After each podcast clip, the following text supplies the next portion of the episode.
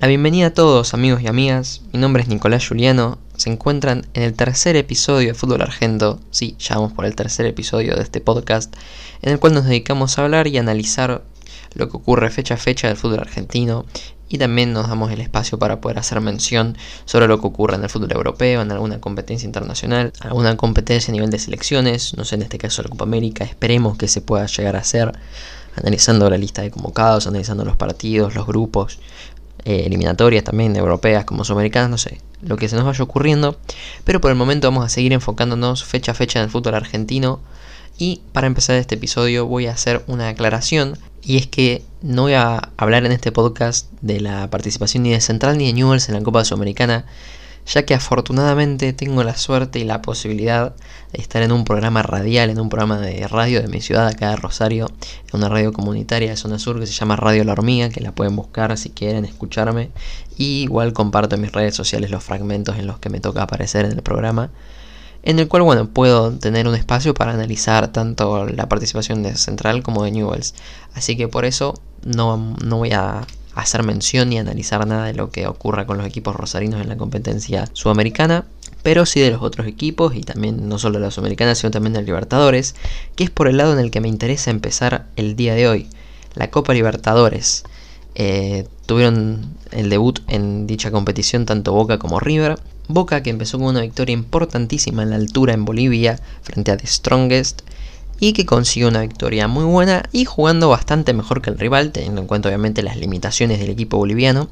pero consiguió una muy buena victoria que para empezar el grupo puntero y en una parada complicada, porque en general a los equipos argentinos les suele costar la altura,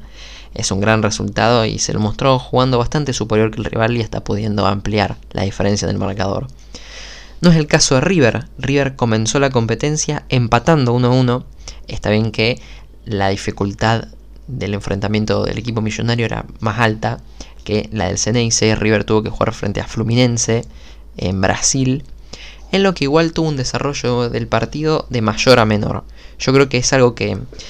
es de las cosas que más me interesa hablar en este capítulo, algo que después vamos a retomar porque también vamos a hablar sobre el River San Lorenzo del fin de semana. Pero en Copa se vio algo que a River le viene sucediendo bastante seguido y es de empezar los partidos en un buen nivel, generando muchas situaciones, hasta muchas veces poniéndose en ventaja rápido, convirtiendo, pero no pudiendo sostenerla a lo largo del desarrollo del partido. Siempre le terminan empatando el partido en algún momento, o si no se logran empatar, le terminan dando vuelta el trámite y siempre termina sufriendo o convirtiendo a Armani en figura. Y es algo que ya se convirtió hasta un poco meme entre los propios hinchas eh, en las redes sociales. Eso de que mm, River comienza muy bien los partidos y parece que se va a comer 4 o 5. Hay veces que pasa, como pasó con Godoy Cruz, contra Central Córdoba Santiago del Estero también. Pero hay otras veces que eh, no logra sostener la diferencia y termina o perdiendo o empatando. Este fue el caso de lo ocurrido en Brasil, terminó empatando y hasta pudiendo perderlo en alguna que otra jugada polémica, en alguna que otra tajada muy importante de Armani que hizo que River no pierda el partido. Y desde lo numérico un empate en Brasil no le viene mal, si bien preocupa ese síndrome de River que le viene sucediendo en la mayoría de los partidos, al menos en la que logra ser superior que el rival, pero no logra sostener la ventaja. Distinto fue lo que le pasó con San Lorenzo, que directamente nunca encontró la ventaja, pero eso ya lo vamos a hablar más adelante. Porque primero nos vamos a ir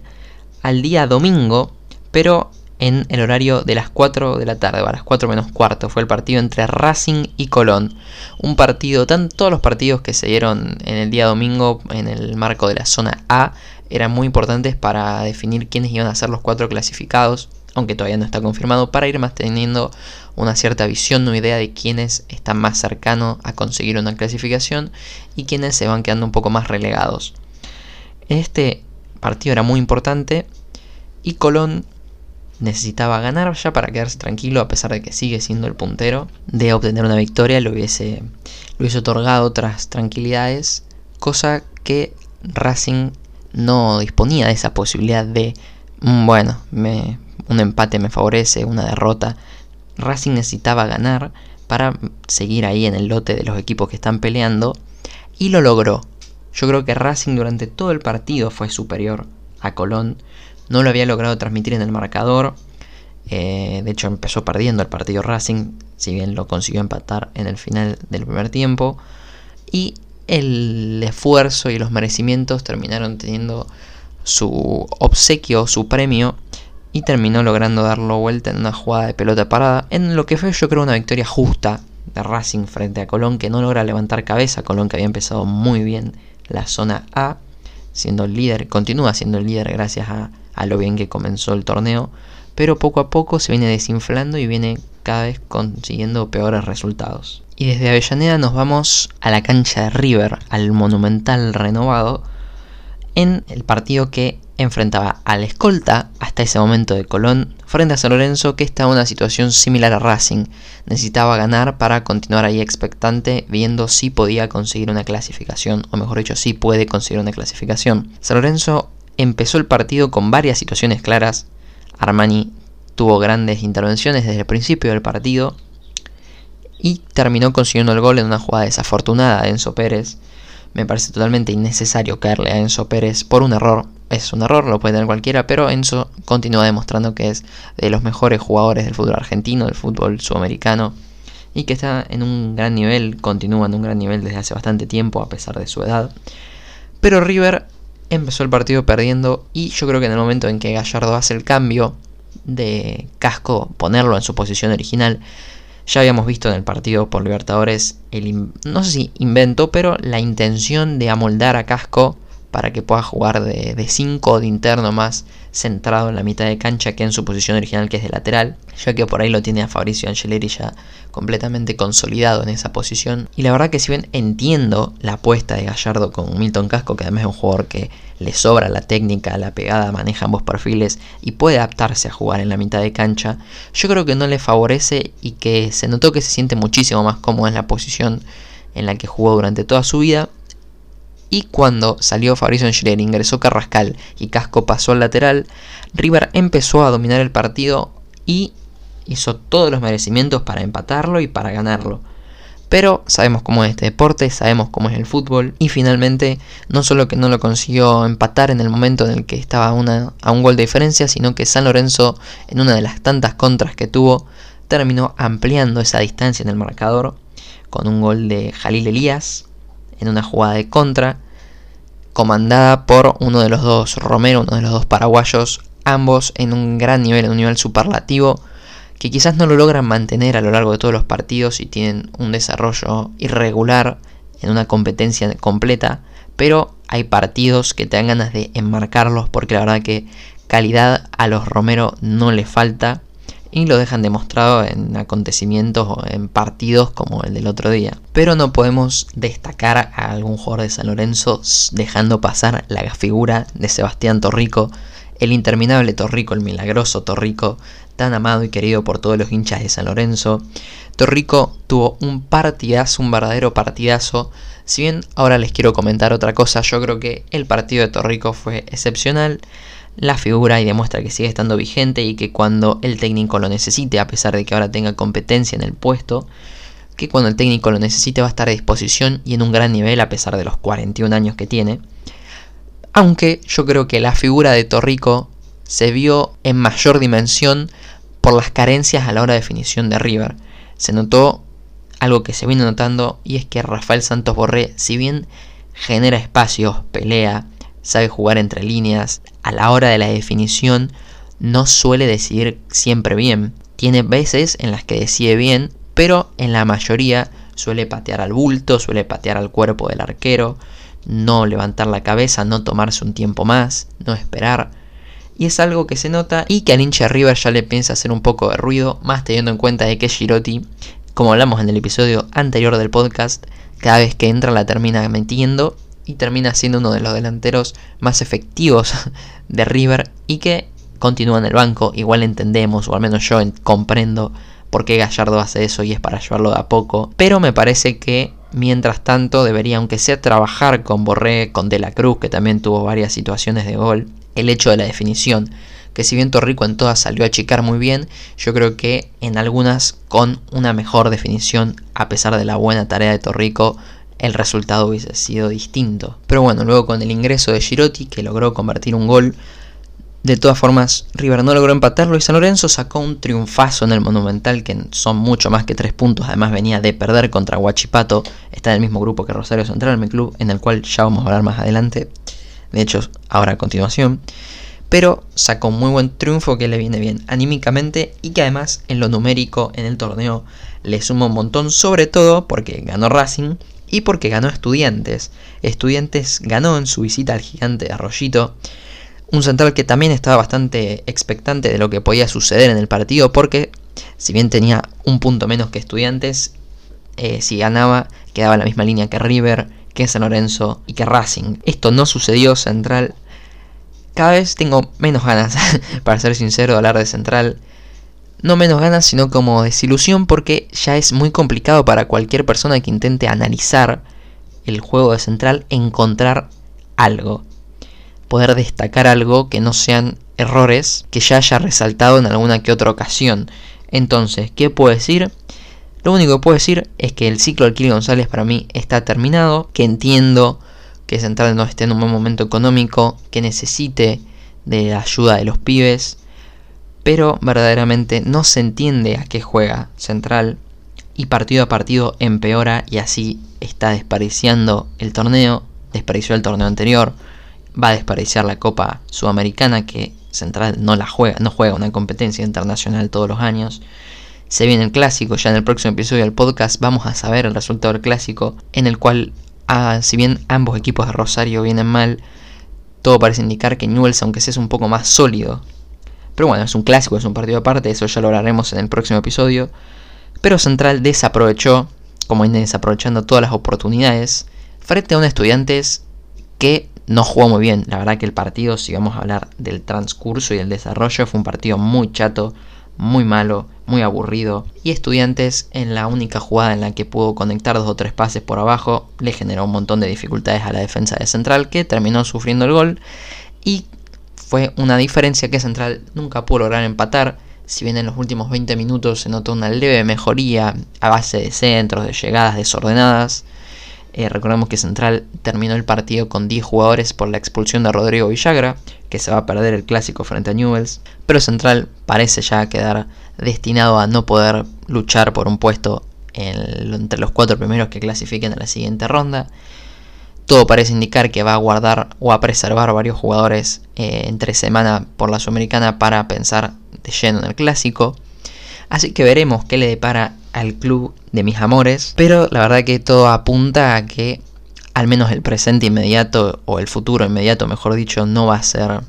alentador. Pero bueno, el hincha siempre va a estar presente y desde Fútbol Argento siempre vamos a dedicarle un espacio para darle aunque sea un mini análisis y hablar un poco de Rosario Central. Por parte de estudiantes, el pincha hizo negocio en su visita a Rosario,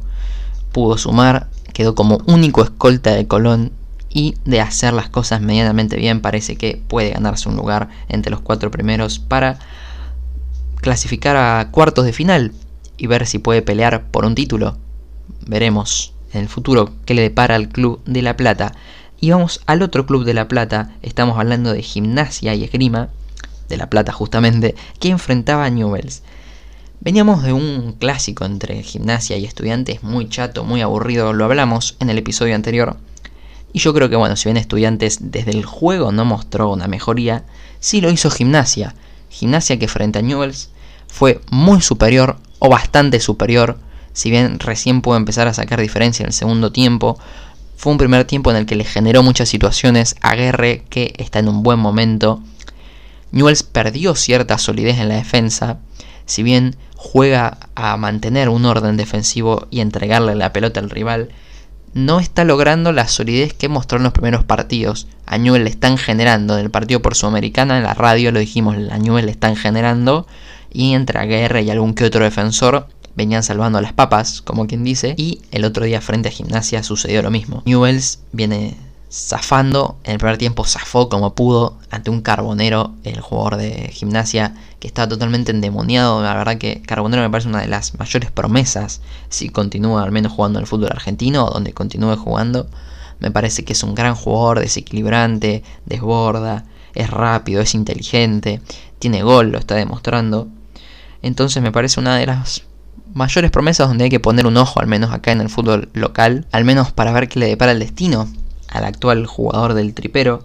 Y por parte de Newells, entre semana había obtenido un resultado interesante porque fue un punto desde Brasil que si bien el goyanense no es un gran rival ni un rival a temer, pero que por el contexto logró sacar un empate en Brasil y pareció un buen punto, pero cosechó su primera derrota con el Mono Burgos como entrenador, perdió el invicto del Mono Burgos y Newells demuestra de que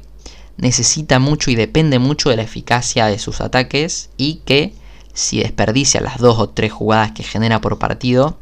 y el rival logra aprovechar algunas de las que por lo general le suele generar a Newells, puede ser por ahí la fórmula para intentar aunque sea ganarle a Newells por la mínima, como lo terminó haciendo Gimnasia, porque Newells terminó descontando, si bien Gimnasia por medio de Carbonero con el primer gol y de Matías Pérez García que jugó un gran partido, sacó una ventaja de dos goles, con el ingreso de Luciano Singolani que fue quien le cambió un poco la cara a Newells y los últimos minutos terminó dejando otra imagen, el pibe de Newells descontó y el partido terminó 2 a 1. Y bueno, hasta acá sería el análisis del fútbol argentino. Ahora nos vamos a dedicar un pequeño tiempo para hablar dos temas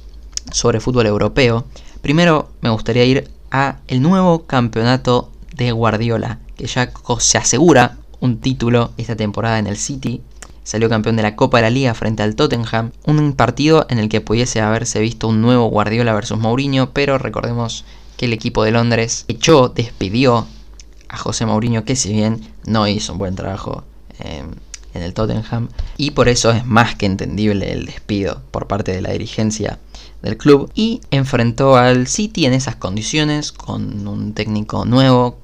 viendo lo que se podía hacer. De todas formas el City no lo pasó por encima, entendió a lo que tenía que jugar. un equipo de Londres que se cerró atrás, que se abroqueló como lo hacía con su ex entrenador, le terminó cediendo la pelota y el City nunca logró gravitar ni profundizar como lo suele hacer, pero terminó encontrando un gol por una pelota parada, por un cabezazo de Laporte y terminó consagrándose campeón de una nueva competencia, un nuevo título más para Guardiola que está con todas las esperanzas puestas en que pueda lograr triunfar y salir campeón de la Champions League, volver a ganar una Champions él y darle la primera Champions al Manchester City de su historia. Veremos qué sucederá en el futuro,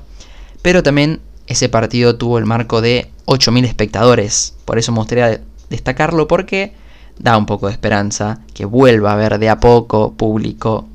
en los partidos, si bien en Sudamérica parece algo que está lejísimo, en Europa de a poco parece una pequeña luz al final del túnel de esperanza. De todas formas, bueno, veremos qué sucederá, pero me, me gustaba la idea de remarcarlo. Y ahora para cerrar lo que viene haciendo este capítulo, nos vamos a la Liga Española. Una Liga Española que está con una definición totalmente apasionante. Al momento que estoy grabando esto todavía no sé el resultado del partido pendiente del Barcelona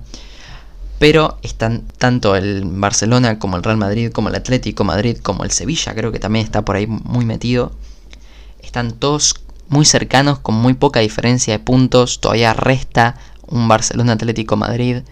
entonces pueden pasar muchas cosas y está en un momento totalmente apasionante la liga española. Así que nada, todos supongo, al menos los argentinos, tenemos una parte del corazoncito en el Barcelona y nos gustaría ver a Messi. Ya lo vimos feliz cuando obtuvo la Copa del Rey hace poco y nos gustaría volver a verlo campeón de la liga. Si bien el Real Madrid está muy sólido, ese Real Madrid de Zidane, ya todos conocemos la fórmula, ya todos conocemos su metodología y su ideología. Y por otra parte el Atlético Madrid que viene en declive,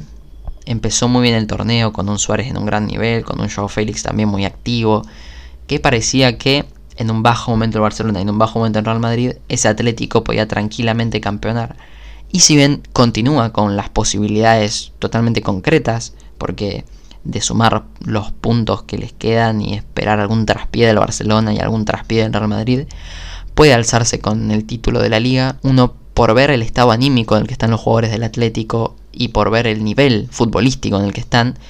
todo parece indicar de que se le termine escapando en el final o termine ganando uno de los dos equipos denominados grandes de España, no parecería algo descabellado.